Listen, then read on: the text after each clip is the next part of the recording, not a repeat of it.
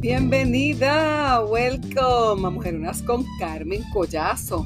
Mujeres de 40 plus que queremos pasar de la inspiración a la acción, porque como dice la canción, el tiempo que se va no vuelve. Me encuentro, como siempre, muy, muy, muy feliz, muy agradecida de la oportunidad de poder comunicarme contigo eh, desde cualquier parte del mundo que podamos conectar, que puedas conocer un poquito de mí, que te pueda inspirar y que te pueda, mirar sobre todas las cosas, llevarte a la acción. Has estado pensando por mucho tiempo, tengo que hacer esto, tengo que hacer esto otro, pero ya, ya, ya es el momento.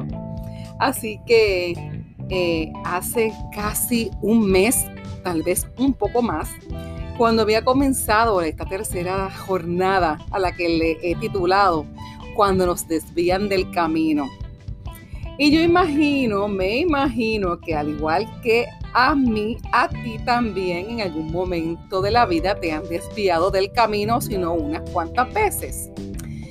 Eh, y precisamente hablando de desviarme del camino, hace unas dos semanitas atrás me volvieron a desviar y es que te cuento que había comenzado eh, la segunda jornada, la tercera jornada, como te había mencionado, donde tengo, porque no puedo decir que tenía, tengo todavía personas, eh, había comenzado con el doctor Juge desde España, con la generación Silver, y tenía un grupo, tengo un grupo de invitados exquisitos de Argentina, de Puerto Rico, de la Florida, de diferentes partes del mundo hablando precisamente de cuando nos desvían del camino, enfocado en esta ocasión a lo que es el mal del Alzheimer y a, cuidadores ¿verdad? De, personas con algún tipo de demencia. Porque si no has escuchado los pasados podcasts, eh, una de las maneras, ¿verdad?, que me desviaron del camino, pues tú te vas a enterar. Así que te invito a escuchar los anteriores para no ser muy repetitiva. No obstante, en esta que te estaba mencionando, cuando te, hablo de las entrevistas, es que estaba utilizando una, estoy utilizando una plataforma nueva que adquirí para precisamente pasar los videos de la plataforma del podcast a YouTube para que nos vieran las caritas también, ¿verdad? Conocieran a, las personas que te hablan. Aunque te confieso, a mí me encanta más cuando yo oigo los podcasts eh, en audio. No necesariamente, ¿verdad? Los tengo que ver en, en, no me gusta necesariamente verlos tanto en YouTube, pero aquí vas a tener la oportunidad de tenerlos en audio y también en YouTube. Para, mira, para todos los gustos, para los gustos, los colores, ¿verdad? Así que las opciones. Y esa plataforma no sabíamos, no sabía tampoco la persona, ¿verdad? Que, me está trabajando con editarme los, eh, los podcasts y, pasarlos a YouTube, que solamente duraban dos semanas eh, la grabación del, de ese, del video, ¿verdad? Del podcast en, en, video.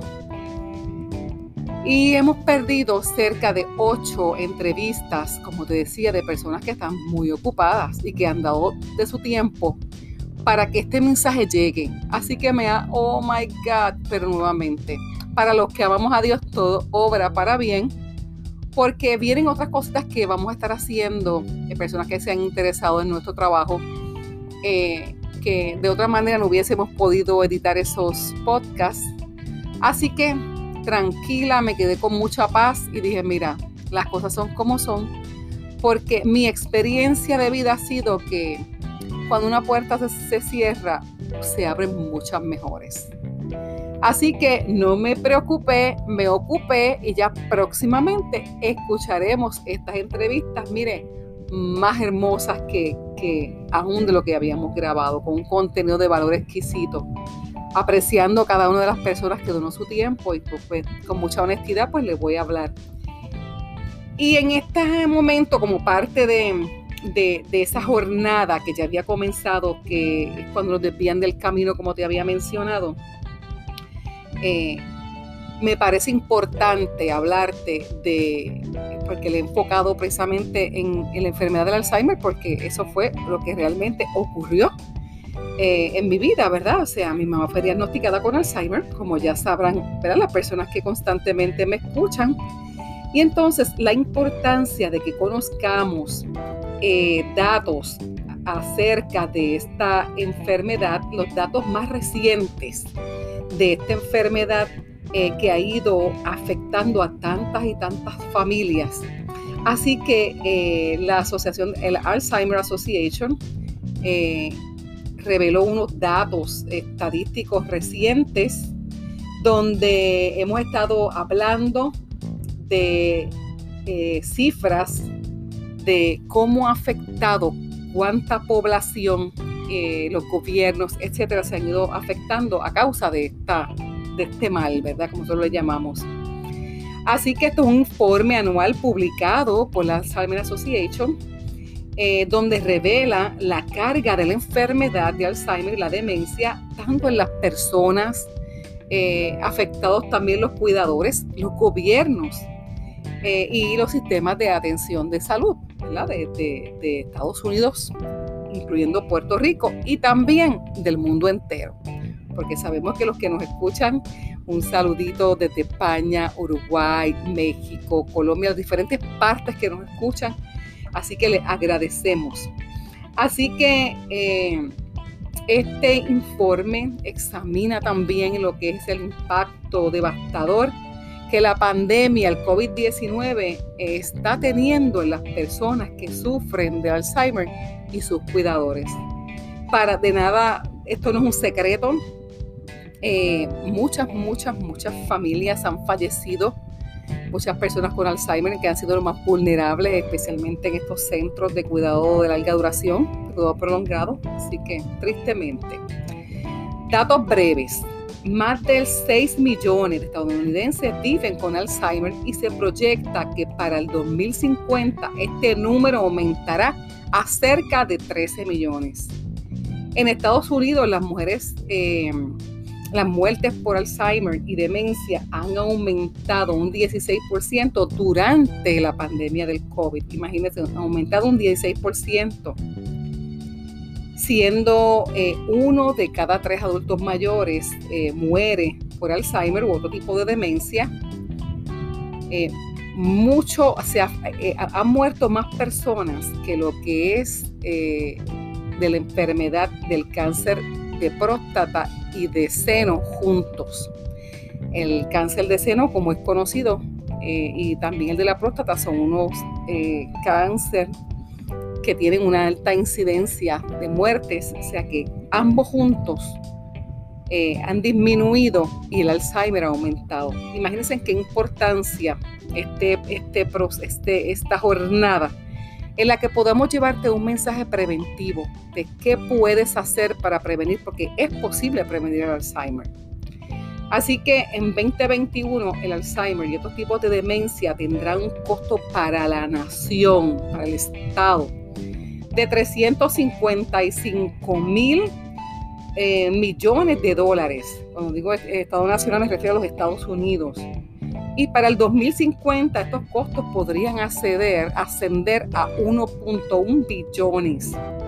Imagínense ustedes, o sea, por eso es que hay tanto recorte en, lo que son los servicios que reciben muchas personas en el, caso de Medicare y Medicaid también. Por eso es que a veces se ven los recortes y es porque la realidad es que hay dos factores importantes, entre otros más, ¿verdad?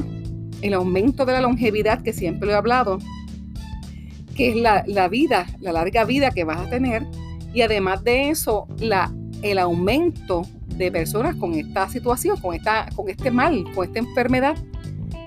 Será importante que yo esté tomando mi tiempo, mi experiencia de vida para compartirlas con ustedes, principalmente las mujeres, ¿verdad? Porque otra de las circunstancias es que más mujeres van a estar padeciendo de, esta, de este mal, si no hay una cura antes, si se descubre, que yo espero que sí.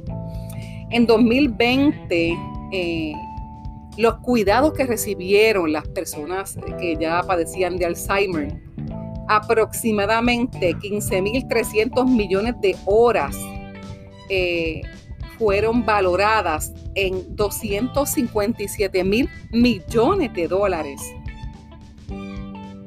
y que solo el 53% de los afroamericanos confían que una futura cura para el Alzheimer se compartirá de manera equitativa independientemente de la raza, el color o la etnia.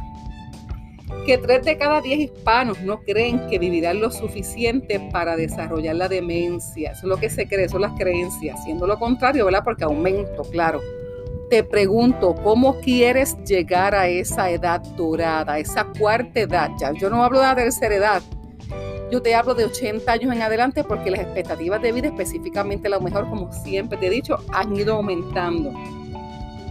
Entre 2000 y 2019, las muertes por la enfermedad cardíaca disminuyeron a un 7.3, mientras que las del Alzheimer aumentaron a un 145%. Así que, eh, familita, mujer hermosa, es hora de empezar a trabajar con esos estilos de vida y mejorar la calidad de vida. Eh, casi dos tercios de mujeres de estadounidenses sufrirán Alzheimer en algún momento de su vida. Los hispanos de edad avanzada tenemos aproximadamente una vez, y una vez y media más probabilidad de padecer Alzheimer u otras demencias que los blancos de edad avanzada. Vamos a ir resumiendo. Los afroamericanos están más expuestos. Después los hispanos. Después los americanos. De ese grupo de hispanos, las mujeres vamos a estar, y eh, los hispanos en general, una, una vez y media más expuesto a esa, a, padecer en algún momento eh, del Alzheimer. Así que para el 2050, el número de personas de 65 años o más con demencia de Alzheimer puede crecer hasta 12.7 millones, salvo que, y en eso es que confiamos, se desarrollen avances médicos para prevenir, retrasar o curar la enfermedad. Así que eh, es hora de que nosotros hagamos nuestra parte. En el caso de los cuidadores, ahorita te mencioné de cuántas horas habían sido invertidas eh, y, y no te mencioné el dato de que son horas sin recibir compensación. El 83% de la ayuda brindada a los adultos mayores en los Estados Unidos proviene de familiares, amigos u otros cuidadores que no han sido remunerados. Casi la mitad de los cuidadores que brindan ayuda a un adulto mayor lo hacen para una persona que padece de Alzheimer o algún tipo de demencia. ¿Y quiénes se considera un cuidador? ¿verdad? ¿Quiénes son los cuidadores? Aproximadamente eh, uno de tres cada uno de tres uno de cada tres cuidadores tiene 65 años o más, sea, un adulto mayor a su vez.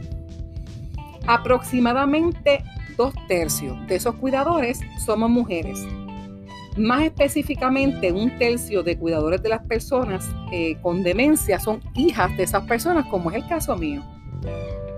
La mayoría de los cuidadores, el 66%, viven en comunidad con la persona con demencia, como es el caso, mi mamá vive conmigo.